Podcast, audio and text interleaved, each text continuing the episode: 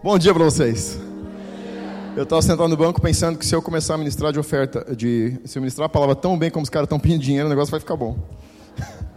Os caras estão ficando bons em pedir dinheiro, rapaz. Eu vou precisar de uma aguinha, tá?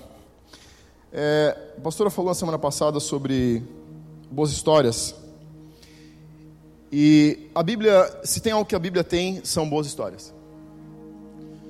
Ela é repleta de histórias incríveis com muitos ensinamentos.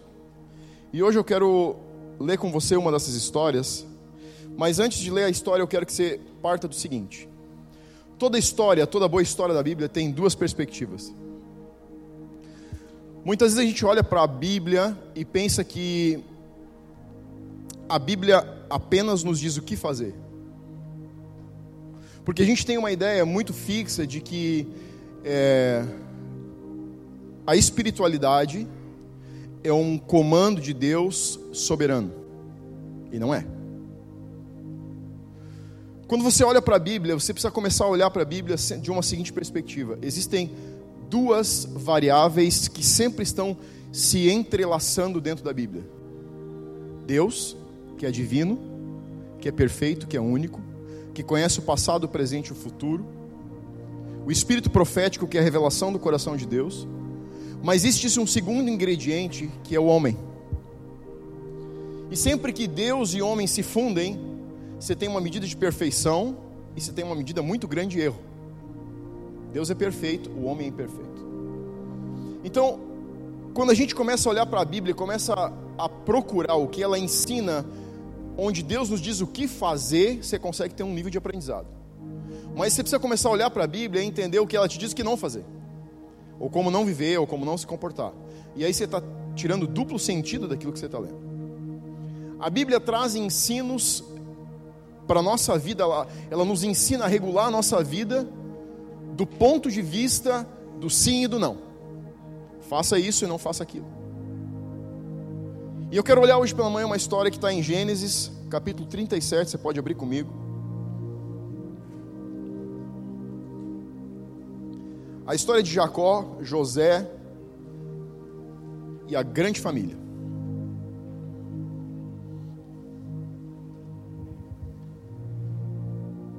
Gênesis capítulo 37, versículo 1 em diante.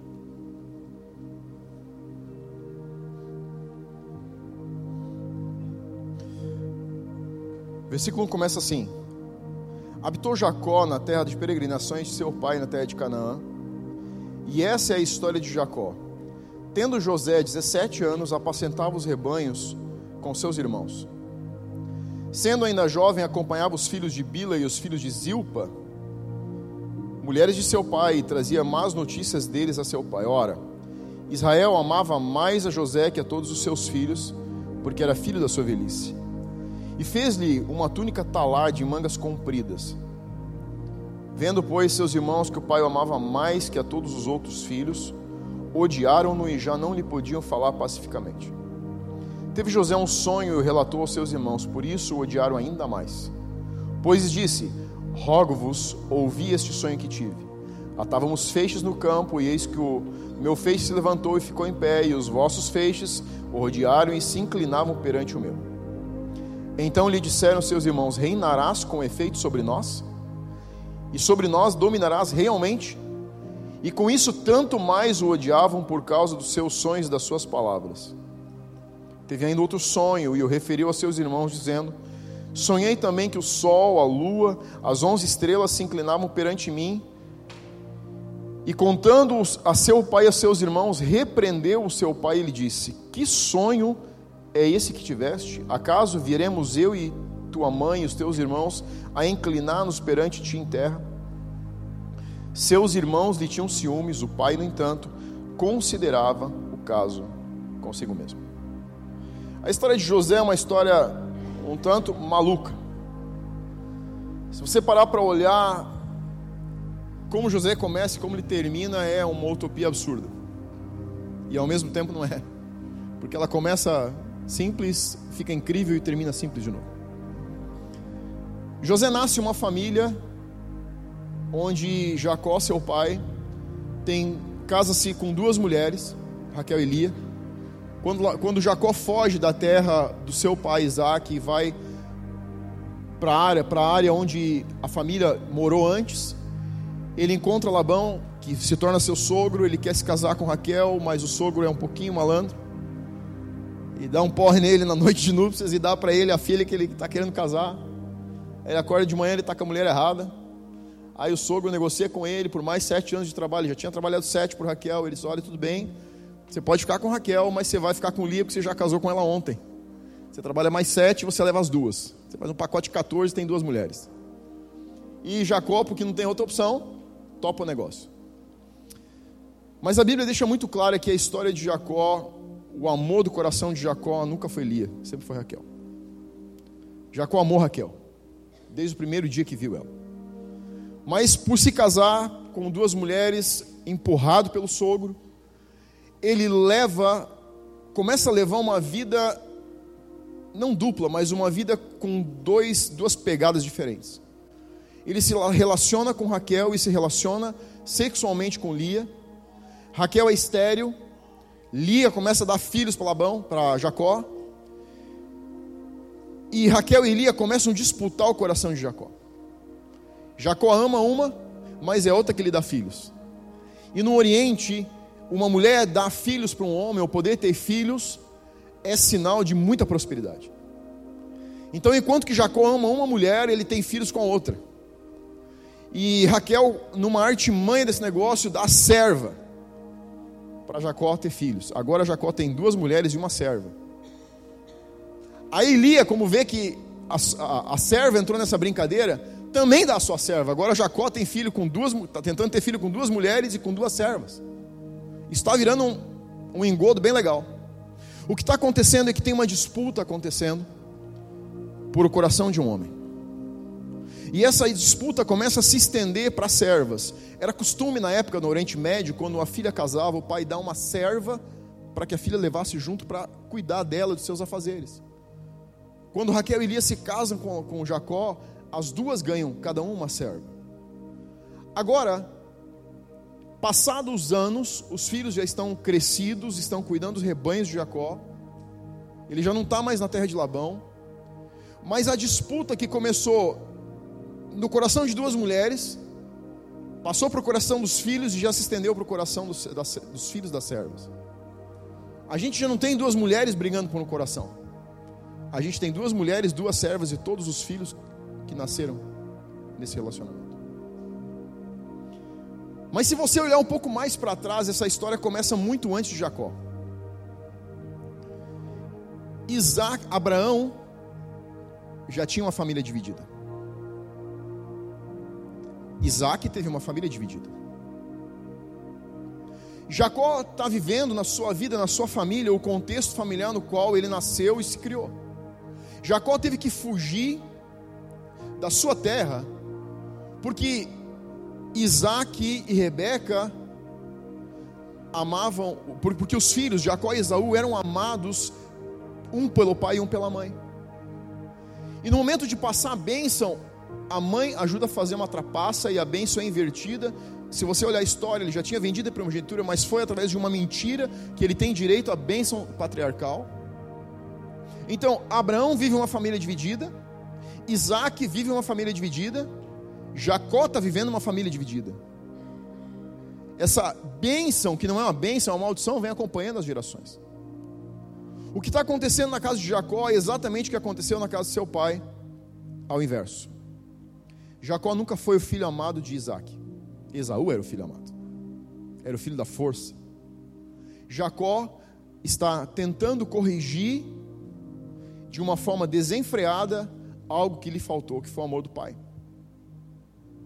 Então Jacó começa a se relacionar com José tentando corrigir o erro que o pai cometeu com ele. Ele está dizendo o seguinte, aqui atrás, no seu subconsciente: o amor que me foi privado, eu vou dar a ele de forma abundante. O que ele não está percebendo é que ele está só repetindo o mesmo erro ao inverso. Essa história começa a nos explicar algumas coisas de por que muitas coisas na nossa vida que nós tentamos mexer muitas vezes a gente só inverte a polaridade e continua com o mesmo problema. José tem algumas características que seus irmãos não têm.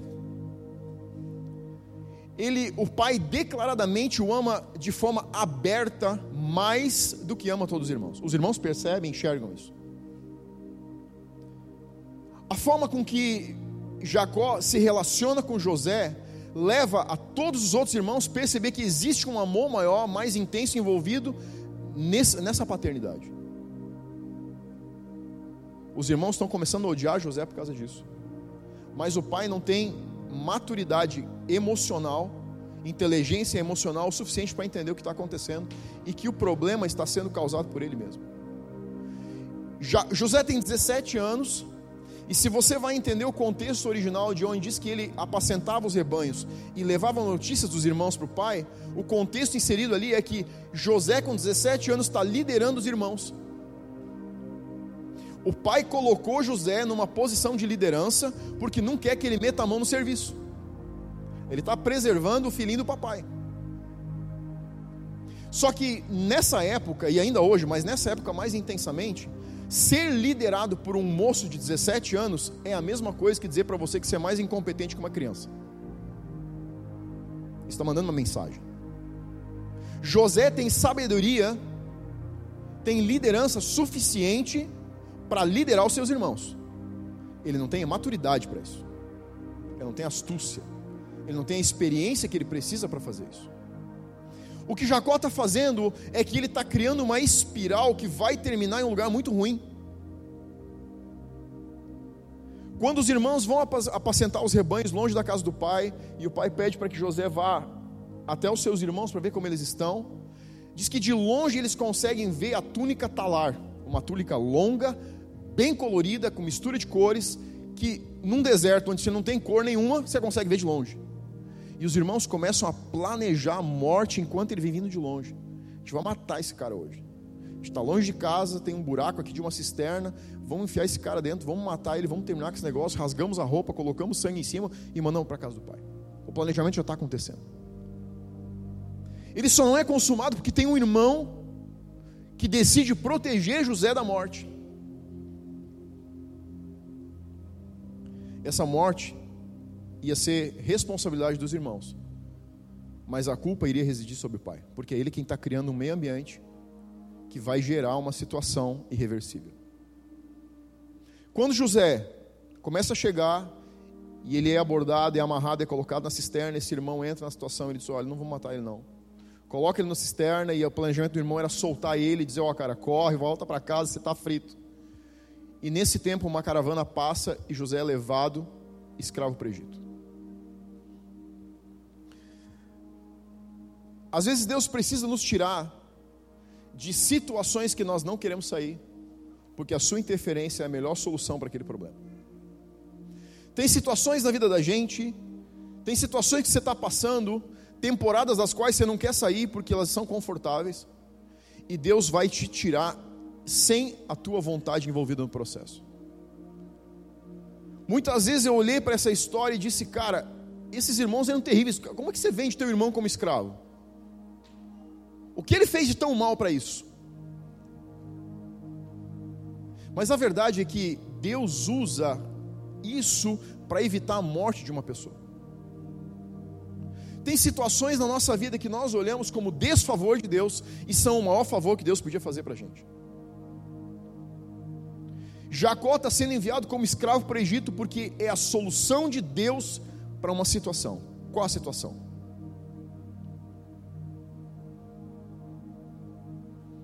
Uma família que não administra os pontos negativos.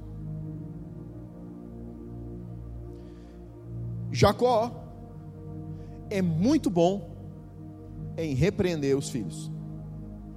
Ele não é bom em ensinar o caminho que eles devem andar. Volta comigo no capítulo 37.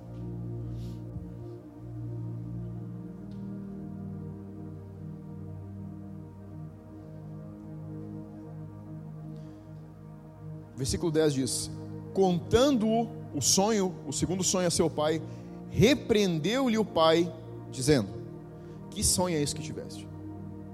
Versículo 10. O que está acontecendo é que Jacó está fazendo algo que muitas vezes a gente faz como, faz como pai, como líder, como marido, nos nossos relacionamentos. Nós somos muito bons em dizer o que você não pode fazer, o que nossos filhos não devem fazer. Nós somos muito bons em mostrar um ambiente de correção. Não faça isso. Não seja assim. Não pense nisso. Tira isso da sua cabeça.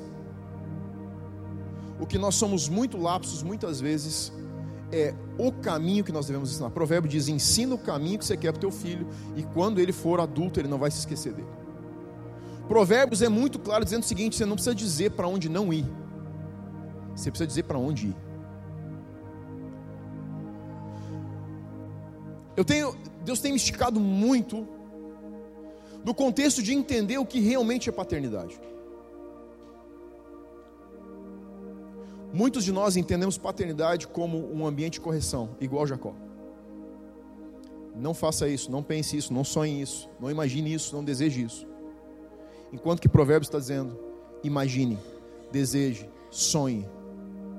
Provérbios diz que você deve mostrar um caminho onde as pessoas devem andar, e não um caminho onde elas não devem andar. Isso a religião faz muito bem. Quando as pessoas perguntam sobre o nosso relacionamento com Deus, diz para mim o que eles muitas vezes pensam. Eu cansei de ouvir pessoas dizer: Ah, você é daquela igreja que não pode, não pode, não pode, não pode, não pode, não pode.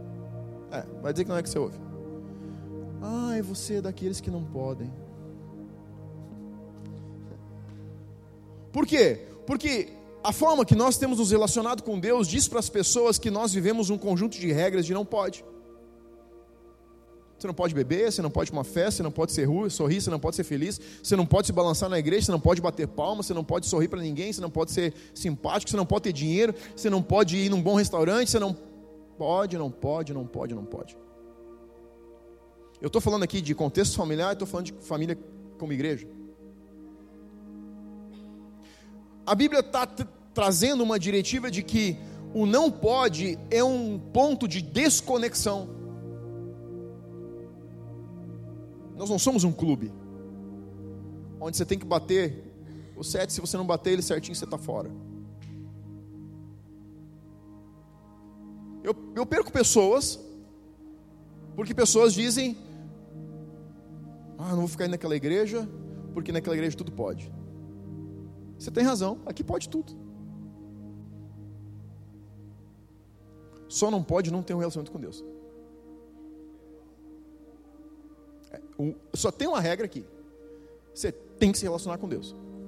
E o que, mais eu posso, pastor? Que você quiser. você faz o que quiser, você vem como você quiser, você faz o que você quiser, estou nem aí. Eu só quero saber uma coisa: você está se relacionando com Deus? Porque se você estiver se relacionando com Deus, o Espírito Santo vai trabalhar no teu coração e vai dizer o que você não deve, não o que você não pode. O Espírito Santo nunca disse para mim, em 43 anos de vida que eu tenho, o que eu não deveria. Ele só me diz o que não me convém. Esse é o espírito da profecia. O espírito de Jesus era: faça isso, seja assim pense assim, haja assim. O que fere os fariseus e os mestres da lei na vida de Jesus? Ele não tem regras. Ele não tem regras, ele chuta as regras. Porque ele não está falando de regras, ele está falando de um relacionamento. Um relacionamento põe você dentro de uma casa de prostituição e você ganha uma prostituta para Jesus e não precisa ir para a cama com ela. A religião te põe dentro de uma igreja, você está olhando para uma mulher e está transando com ela. É simples assim. As regras não te impedem de fazer as coisas, elas apenas te dizem o que você não pode fazer. E quando eu te digo o que você não pode, é justamente o que você vai querer. Diz para o teu filho: não mexe. Quando ele é pequeno, você vê o que ele vai fazer. Você está literalmente dizendo para ele: mexe.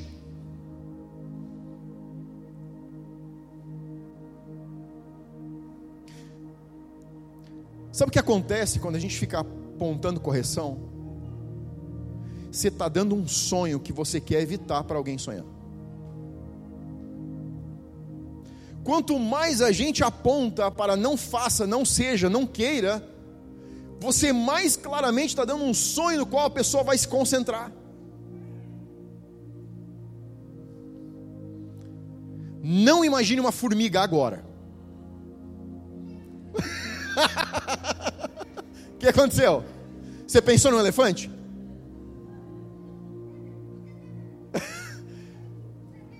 Não pense em amarelo. Quando eu aponto o que eu não quero para você, é para isso que você olha. O teu cérebro é ativado pelas minhas palavras, sem que você queira. Porque a Bíblia diz que as palavras têm poder. Ela tem poder criativo. Eu crio na tua cabeça a imagem que eu quiser. Por isso que tem muitos líderes que manipulam as pessoas porque eu uso aquilo que eu tenho como um talento para induzir você para onde eu quero que você vá. Não quero que você vá para lugar nenhum. Eu quero que você vá para onde Deus quer que você vá. Essa aqui é uma igreja sem cerca. Aqui não tem limite. Você vai para onde você quiser, você faz o que você quiser, desde que você se relacione com Deus. O ponto é esse. É o único. Pastor, então eu posso vir de qualquer jeito. Você é bem-vindo. Porque eu sei que se você se relacionar com Deus, você não vai ser de qualquer jeito, você vai se tornar como Ele. A Bíblia diz que você fica igual àquilo que você adora. E quando você o adora, não importa como você veio, importa como você vai se tornar. Eu nasci dentro de uma igreja. Eu quase fui parir debaixo de banco. e tudo que eu menos parecia era com Jesus. Mas eu tinha uma ficha de regras para te dar. E meus pais foram pessoas incríveis. Isso não é um lugar de desonra, isso é um lugar de honra. Eu estou falando de mim, não estou falando deles. Eu estou falando que eu me relacionei com uma religião e não com Cristo. E tudo que eu conseguia ver era impedimento e entrave do que eu não podia, do que eu não deveria, para onde eu não podia. Pessoas com as quais eu não podia me relacionar. Porque a religião tem o poder de fazer de você um modelo. E o relacionamento tem o poder de fazer de você uma essência a gente precisa de essência, não de um modelo. Porque o que o mundo está procurando é pessoas íntegras. A gente falava ontem. O que é integridade? Como que se sabe que uma pessoa é íntegra? Quando ela revela o seu interior. Integridade você não vê na casca. Integridade é o que fala de dentro de você. Você não pode ser tão íntegro quanto você consegue revelar o seu interior. O que está acontecendo na casa de Jacó é que Deus precisa interferir para salvar a vida de uma nação. Porque se Deus não interfere, mandando José como escravo para o Egito, ele ia acabar morto. Porque o líder da casa os líderes, o pai e a mãe, não estão entendendo que eles estão administrando um ambiente de guerra e não um ambiente de paz. Quem está criando um ambiente de animosidade, um ambiente de guerra, um ambiente de destruição, de ira, de ódio, não são os irmãos de José. É Jacó, Raquel e Lia. Isso nunca foi uma família. Isso não é nem uma sociedade. Isso é apenas uma junção porque cada um está tendo um sonho, cada um tem um projeto, cada um quer para si algo que não tem. Jacó quer a sua vida, Raquel quer a sua vida, e Rebeca e Lia quer a sua vida. Uma família não é formada de sonhos diferentes, é sonhada de um sonho principal. E junto com esse sonho orbitam sonhos pessoais. Orbitam porque eles não importam tanto quanto o projeto pessoal, único. Família significa a gente conseguir entrar em unidade de tal maneira que os meus sonhos cooperem com os teus, os teus cooperem com o meu.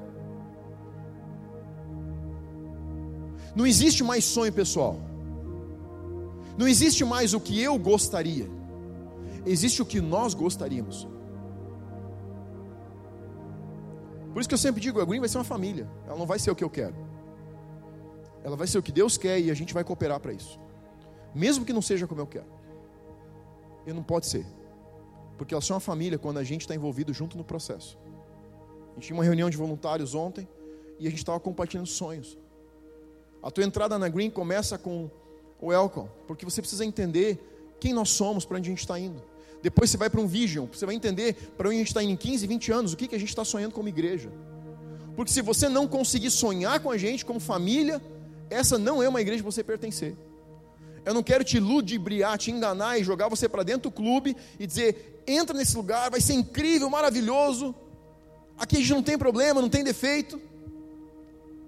E depois você descobre que a gente é cheio de defeito. Meu cunhado perguntou para mim um dia: Como que você decidiu casar com a Lidiane? Eu não estou conseguindo, cara. Eu namoro com uma, namoro com outra, namoro com outra, não está certo, não dá certo. Como que você decidiu? Você namorou outras mulheres? Não, namorei. Mas como que você decidiu? Eu disse, olha, cara, eu olhei todos os defeitos. Não tem nenhum, quer dizer, brincadeira, tem. eu olhei os defeitos e pensei, conseguiria viver bem com esses defeitos? E eu disse sim. E eu disse, então as qualidades é só lucro. Ah, entendi. Um ano depois ele estava casado. Não sei se acertou, errou, mas estava casado. Aí ele disse para mim: Ó, deu certo, cara, consegui casar. Então tá bom, beleza, vamos, vamos seguir em frente. Então, a gente precisa ser uma família, porque a gente tem defeitos, mas eles são administrados. Mas a gente precisa administrar eles. Eu quero que você olhe para esse conceito como um pai de família. Eu quero que você olhe para esse conceito como uma mãe, como esposa, como marido, mas eu quero que você olhe isso como um discipulador, como um líder. Você está envolvido no processo de dar um sonho para alguém viver? Ou se os teus liderados, os teus discípulos, as pessoas que você lidera, a tua família, os teus filhos falassem de você, eles falariam de um conjunto de regras, do pode ou não pode. Você só passa a ser desafiador quando você consegue dar um sonho para alguém viver.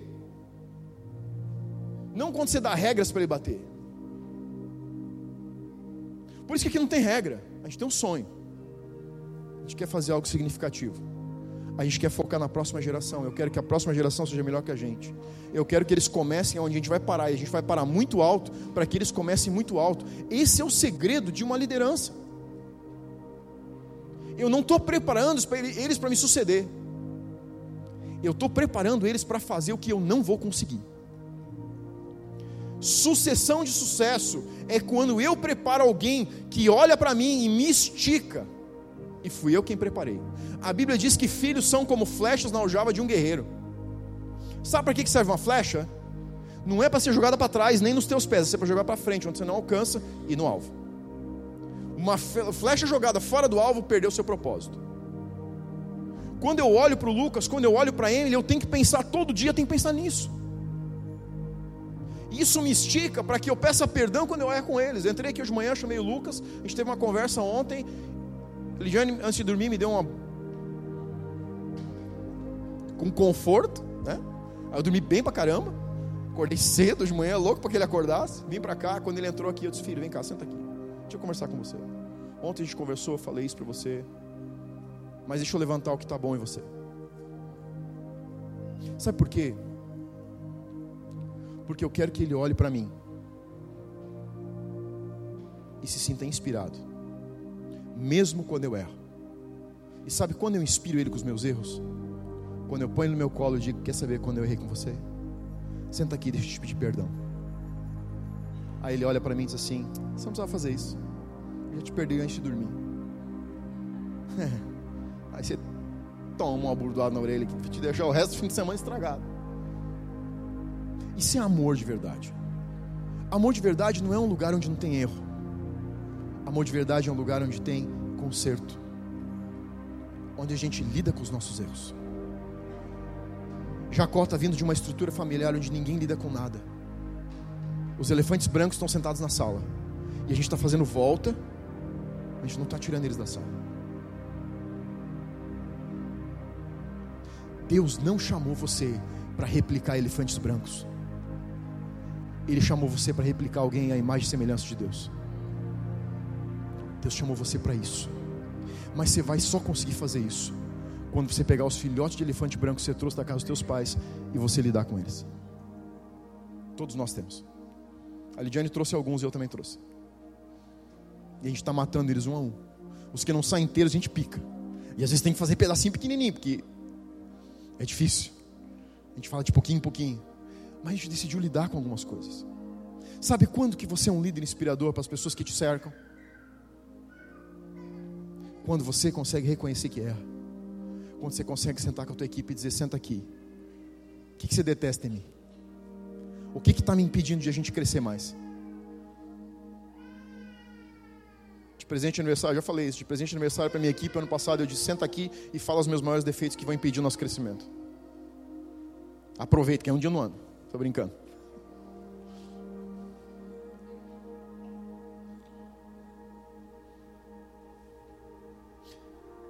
José não tem maturidade para liderar na posição que, deu, que o pai o colocou.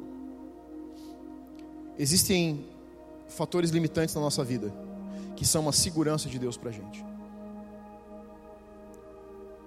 Às vezes você tem muito potencial.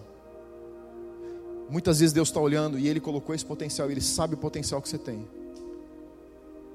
Mas Ele precisa te travar, porque você não tem maturidade para lidar naquilo que Ele está te chamando para redimir.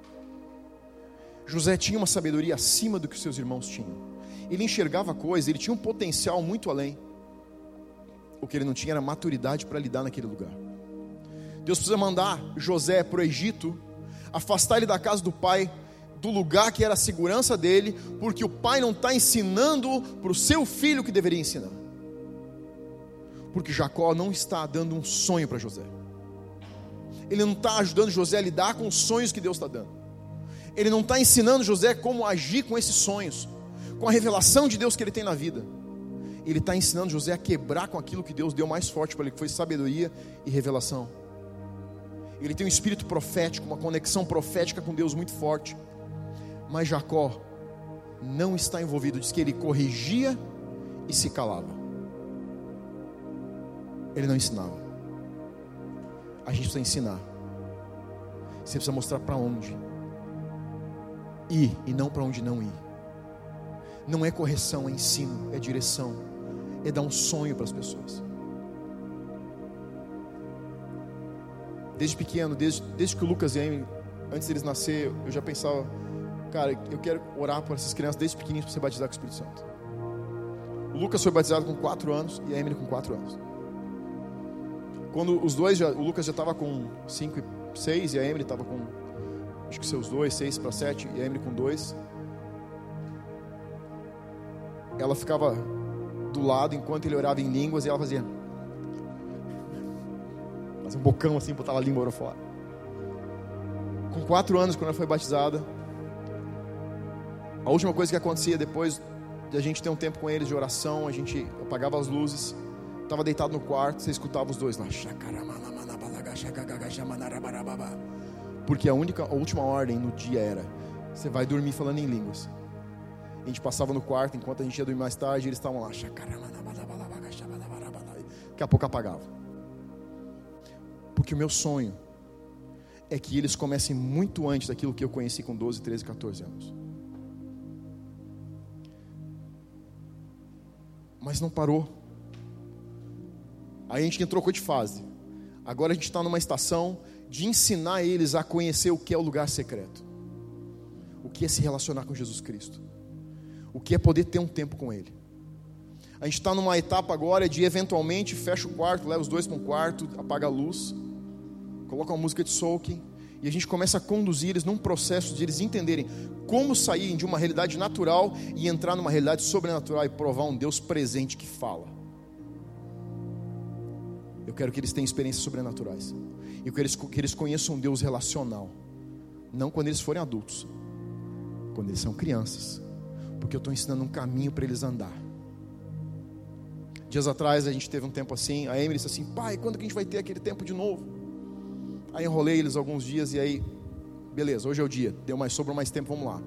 Fechamos a porta do quarto, coloquei uma música de soaking e começamos a ter um tempo com Deus. Eu acho que a gente estava uns 5, 6 minutos ali. E eu senti assim que a atmosfera mudou. Se sente quando o Espírito Santo vem. Você pode sentir. E continuei conduzindo o momento. Aí escutei o Lucas começar a afundar. Escutei as lágrimas começar a descer. Dois minutos depois, você conseguiu ouvir a música e um menino chorando 30 segundos depois, eu escuto do outro lado a Emily tendo seu momento com Deus. Eu estou ensinando um caminho para eles andarem, mas eu não estou apontando para onde não andar. Eu quero dar uma experiência. Eu quero que eles provem algo que vai acompanhar eles durante a vida toda. Você pode dar muitas coisas para as pessoas que você lidera, que você cuida. Tua esposa, teu marido, teus filhos, tua empresa. Você pode fazer muitas coisas. Mas tem algo que Deus espera, é que você dê a oportunidade de que eles tenham uma experiência. Se tem algo que Deus quer, é que você ensine quem não sabe se relacionar com Deus a ter um relacionamento com Deus. Deus nos dá filhos espirituais e naturais para que eles sejam instruídos a chegar em um lugar onde eles não estão chegando sozinhos. Para que eles consigam trilhar um caminho que eles não conseguiriam ou demorariam demais para chegar sozinhos. A gente está aqui e a gente acredita, como igreja, que você pode ouvir sim a voz de Deus, que você deve ouvir a voz de Deus. A gente te treina para isso, nós temos cursos para isso. Pastor, você treina as pessoas para ouvir Deus? Treino porque eu fui ensinado, não aprendi sozinho. Então a gente tem um modelo de treinamento para isso. O que eu quero é que você se relacione com Deus.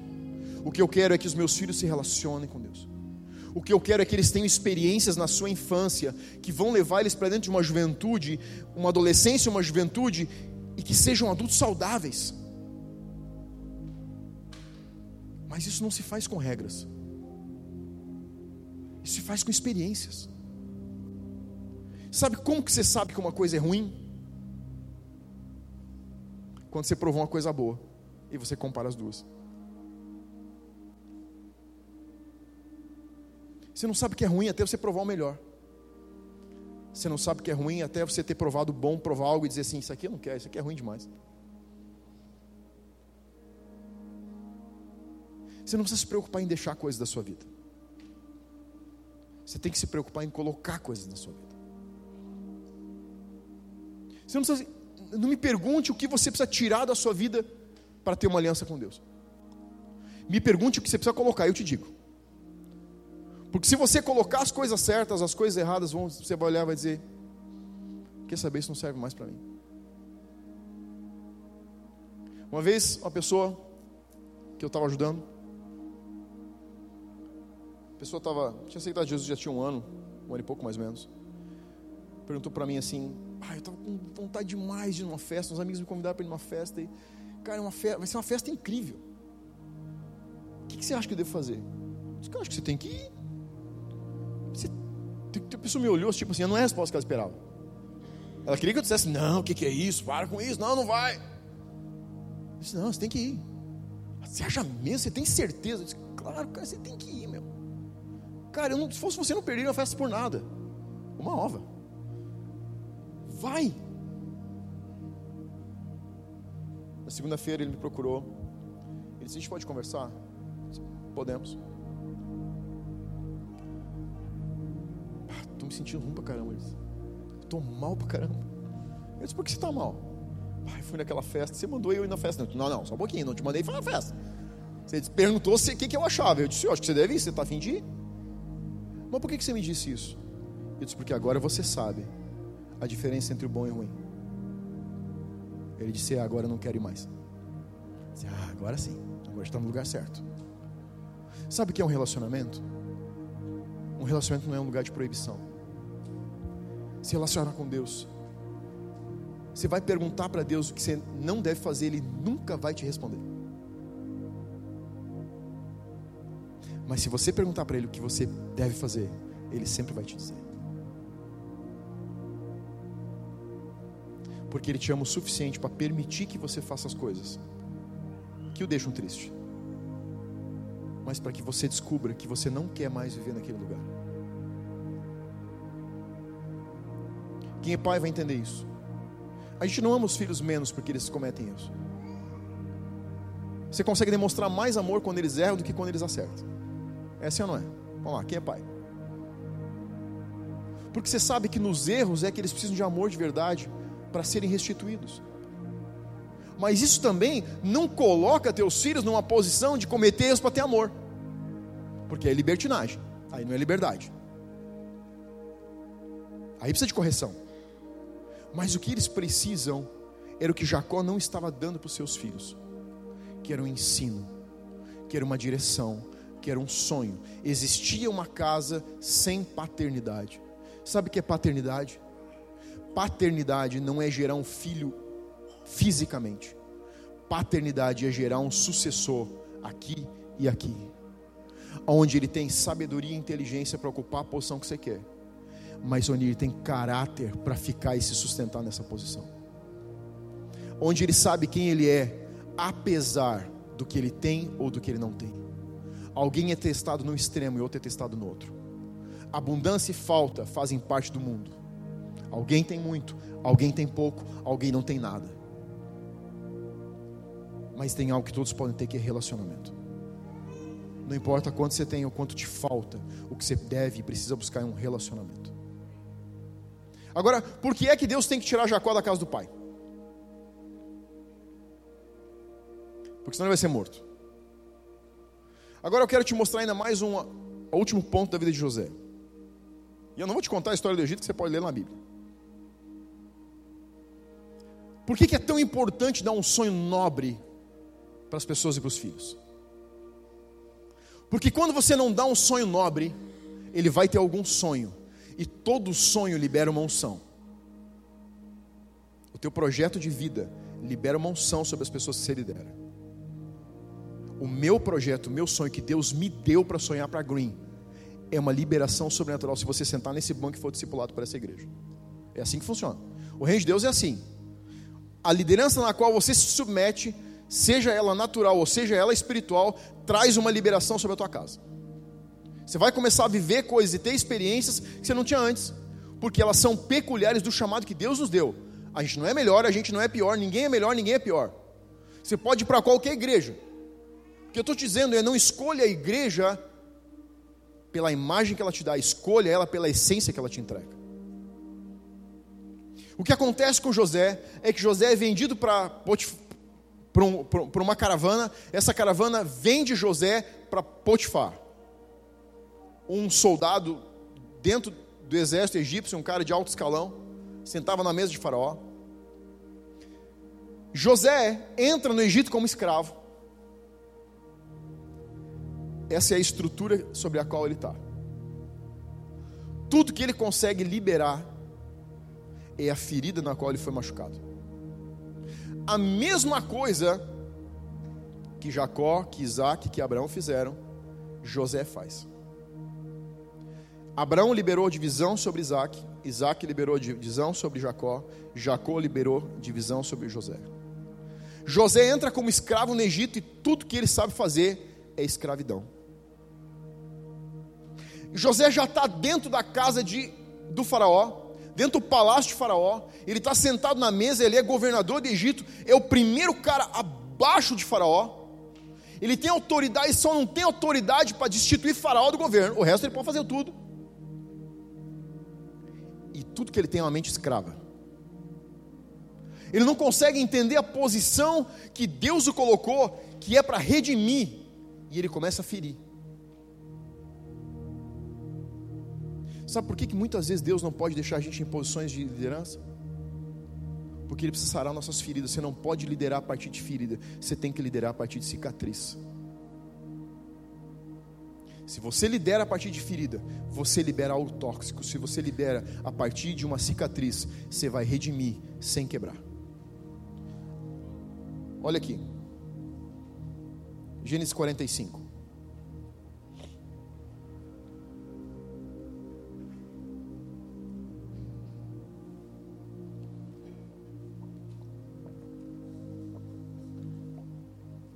Você recria o modelo que você não gerencia.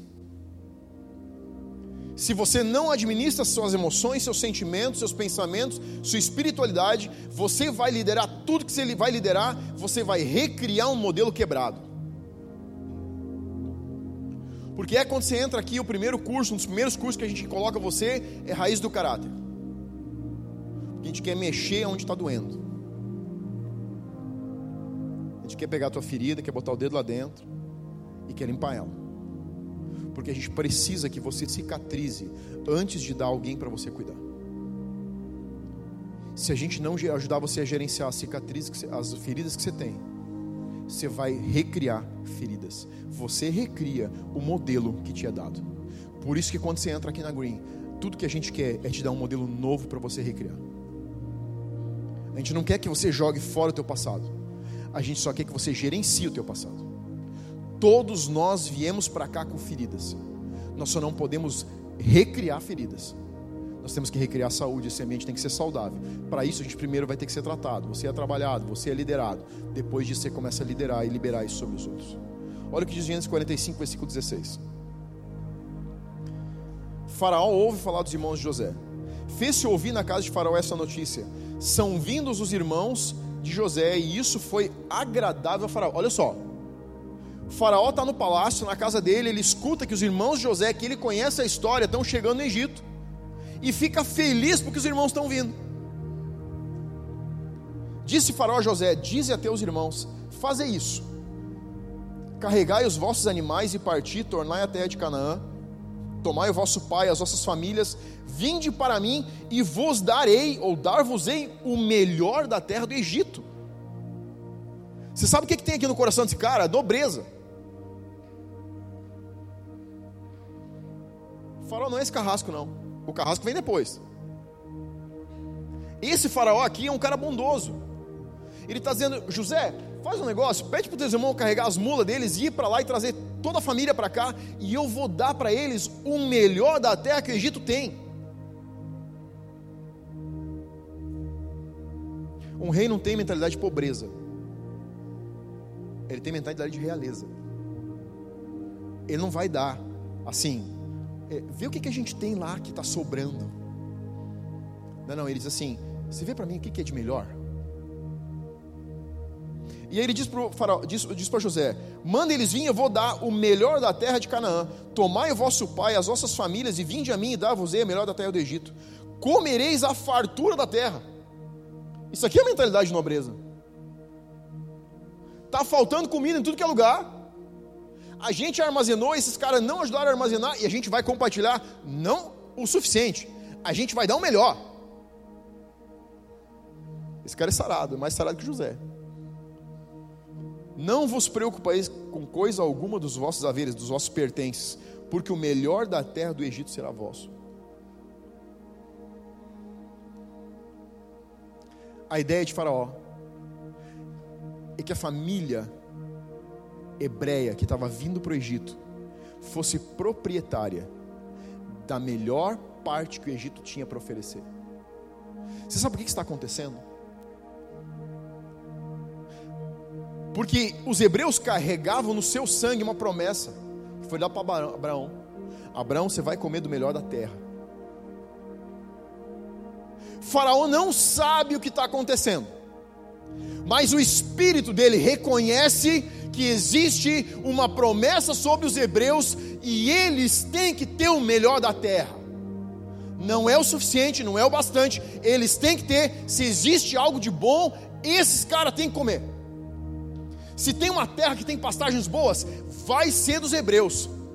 Ninguém disse para ele que Abraão tinha uma promessa, mas o espírito de nobreza que está nele reconhece a promessa que existe dentro do sangue hebreu. Isso é sobrenatural, isso não é natural. Mas tem um cara que está lidando a partir de uma ferida. E ele põe tudo a perder. Olha o 40, capítulo 47. Olha o capítulo 47, versículo 20. Para a gente concluir agora. Assim comprou José toda a terra do Egito para Faraó, porque os egípcios venderam cada um seu campo, porquanto a fome era extrema sobre eles, e a terra passou a ser de Faraó. Quanto ao povo, ele o escravizou. Ó, vamos lá. Quem que escravizou o povo? faraó? Quem que escravizou o povo? José. De uma a outra extremidade da terra do Egito. Você sabe quem inventou o modelo de escravidão? Não foi Faraó. foi um cara que tinha uma ferida de escravidão. Eu fui vendido como escravo. Tudo que eu sei gerar é escravidão. Quando os irmãos chegam no Egito e, e, e José reconhece os irmãos, qual a primeira ideia que ele tem? Eu vou armar uma e vou deixar um preso. Não foi assim? Ele faz um enjambre, coloca o dinheiro de volta nas bolsas, manda eles embora e manda os caras atrás dele, encontra o dinheiro, traz eles de volta, prende o primeiro irmão. Aí ele diz o seguinte: para vocês terem esse aqui, vocês têm que trazer o mais novo. Você está vendo onde é que está vindo isso? Quem foi o irmão mais novo que foi vendido? É ele. Mas ele descobre que tem um irmão mais novo, que foi Benjamim, que veio depois dele. O filho da mão direita, lobo devorador. O mais forte ele quer para ele. Ele não está contentando só em ter um, ele quer o melhor. Quando você lidera tua família a partir de ferida, tudo que você gera é ferida. O Egito não, inventou a escravidão. A ideia foi mirabolante de José. Cara que Deus deu uma posição de governo. Ah, mas tinha uma promessa de que o povo hebreu seria escravo durante 40 anos, 400 anos. É claro que tinha. Você acha que Deus não conhecia o coração de José antes dele nascer? A Bíblia diz que Deus nos conhece pelo nome. Se você começar a ler a Bíblia a partir de uma mensagem profética absoluta, você vai dizer que tudo que Deus fala tem que acontecer. Não é verdade. Tem coisas que Deus fala porque Ele quer redimir. Esse é o coração de Deus. Nem toda palavra profética é um sacramento de que vai acontecer. A verdade é que não é nunca. Porque Deus pode ter um grande chamado para você, se você não se alinhar a Ele, você não cumpre. Deus planejou você na terra com um propósito. Falei duas semanas atrás, Deus colocou você numa família, num lugar específico, com um propósito. Você não está onde está por acaso. Você nunca esteve em lugar algum por acaso. Deus não te planeja o destino, mas Ele planeja um propósito. Você se alinha a Ele para cumprir o propósito, o propósito, ou você não se alinha a Ele e não cumpre o seu propósito. José está no Egito para dar o melhor da terra para os hebreus. Porque Deus precisava ensinar algumas coisas para o hebreu, precisava multiplicar eles. Eles eram poucos, precisava colocar eles sob proteção. E José inventa a escravidão. E Deus lá atrás está dizendo: Abraão, teus filhos vão para o Egito. Eles vão ser presos em uma terra, eles vão ficar durante 400 anos presos lá, mas eu vou libertá-los. Ele não disse eu vou escravizá-los. Ele disse: Eu vou libertá-los. O povo hebreu é escravo no Egito, não porque Deus sonhou com isso. Você não é escravo do que você é escravo, porque Deus sonhou isso para você. O que Deus sempre sonhou foi liberdade. Eu não sei quais são as áreas que você está preso. Mas deixa eu dizer um negócio para ti: não foi Deus que te colocou aí. Ei, não foi Deus que te colocou nesse lugar. Ele nunca sonharia isso para um filho que ele ama. E Ele está te dando uma chave para destrancar a porta da prisão, sair para fora e dizer: Eu sou livre. Mas é você quem pega a chave e dá o passo para fora. Ele promove um libertador, mas você precisa seguir o libertador. Moisés não arrastou o povo para fora, diz que o povo o seguiu para fora do Egito. O sonho de Deus era um país, uma nação que fosse cuidar do povo hebreu, não escravizar. E Deus teve que gerar um libertador, porque um dia o mundo gerou um escravizador.